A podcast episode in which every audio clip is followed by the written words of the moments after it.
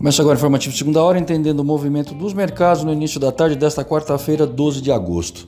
Dow Jones em alta nos Estados Unidos 0,7, Europa Frankfurt encerrou em leve alta 0,03 e o Ibovespa operando em baixa de 0,54. Dólar em baixa no exterior 0,27 e em alta de 1,8 aqui. Os mercados seguem monitorando o impasse entre os republicanos e os democratas, que não dão a impressão de que possam estar próximos a um acordo aquele acordo que visa anunciar um pacote próximo de um trilhão de dólares aí em apoio à economia do país. Algumas declarações que passavam essa percepção de que algum progresso estava sendo alcançado agora não mais. Inclusive o secretário do Tesouro americano não quis se comprometer em afirmar que as partes estejam perto de uma solução.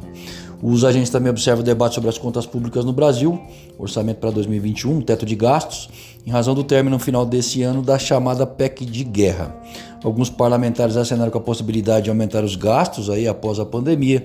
Paulo Guedes e Rodrigo Maia unindo discursos em defesa do teto, enquanto os secretários da pasta da economia optaram por sair e tendo como motivação principal suas insatisfações com o andamento das privatizações e a reforma administrativa, onde o timing político não é tão rápido, na verdade lento. Eu sou Alessandro Faganaro, desejo uma ótima tarde a todos e espero vocês para abrir o mercado através do boletim Primeiro Minuto, amanhã cedo.